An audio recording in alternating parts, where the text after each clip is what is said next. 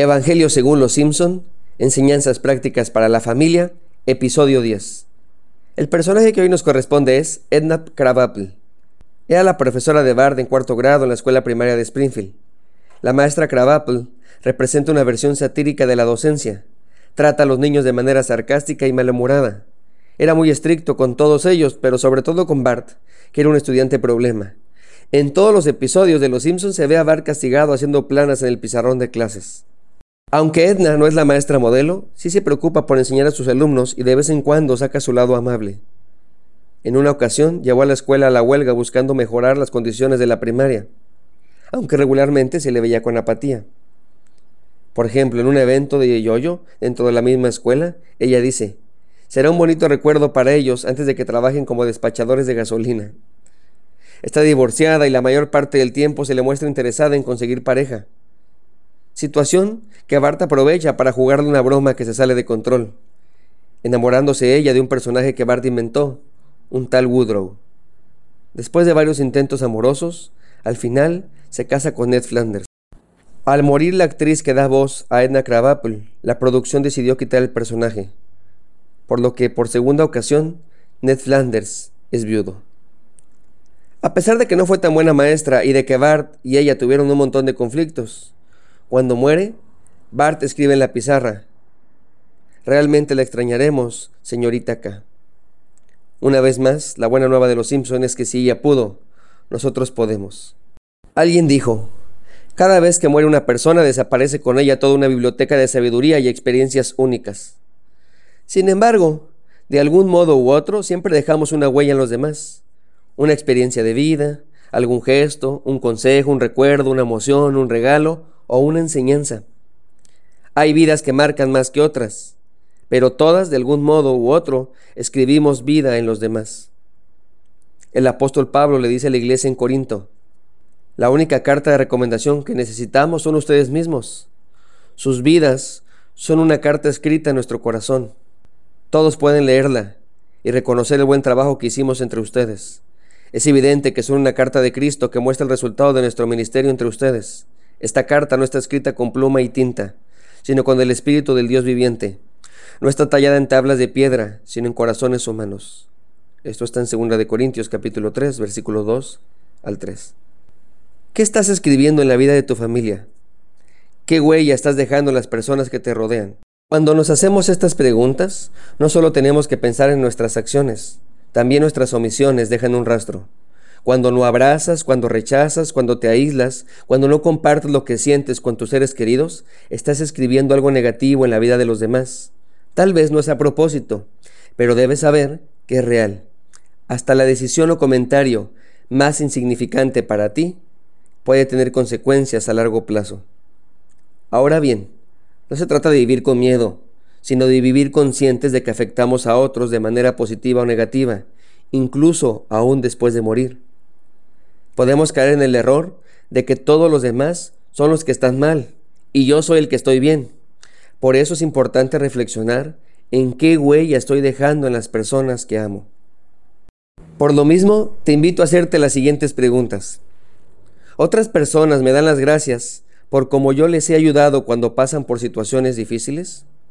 Muchos hijos reclaman a sus padres. Es que no estuviste cuando te necesité. Por distintas razones, según yo, todas ellas egoístas, decidimos no estar presentes en momentos claves, en momentos cuando se nos necesitaba. Tal vez para nosotros era algo sin importancia, pero para esa persona no. Tanto esposas como esposos se reclaman, es que me siento solo, me siento abandonado, y no se refieren a que no estén allí físicamente, sino que en momentos clave no apoyaron. Al no estar en momentos de crisis, de logros o cambios radicales, dejamos una huella muy profunda. Les propongo lo siguiente.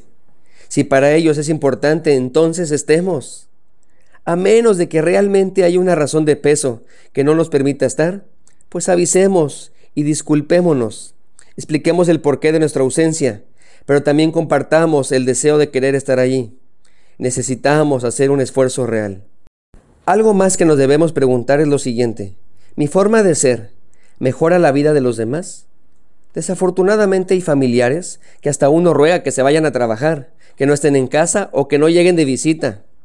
Deberíamos trabajar en nosotros mismos, en nuestro carácter, miedos y carencias emocionales. Nuestra familia necesita a alguien que impulse, que empuje hacia adelante, no que detenga o estorbe el crecimiento. Así era Jesús, levantaba a las personas. A la adúltera le dijo, ve y no peques más.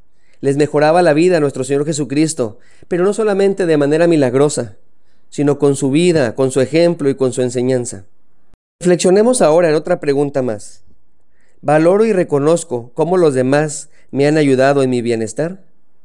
El hedonismo y el individualismo, tan presentes hoy en día, además de los acelerados ritmos de vida y una idolatría a la competitividad, no permiten que aceptemos que necesitamos a los demás. Es importante para nosotros y para nuestros seres queridos hacerles saber lo importante que son en nuestras vidas, lo orgulloso que nos sentimos, lo listos que son, reconocer la ayuda que nos dan día tras día, como lavar trastes, lavar ropa, la comida, ir a trabajar, etcétera, etcétera, etcétera. Abraza y diles lo importante que son. Escucha las historias que te cuentan con emoción. Diles que sin ellos tu vida estaría incompleta.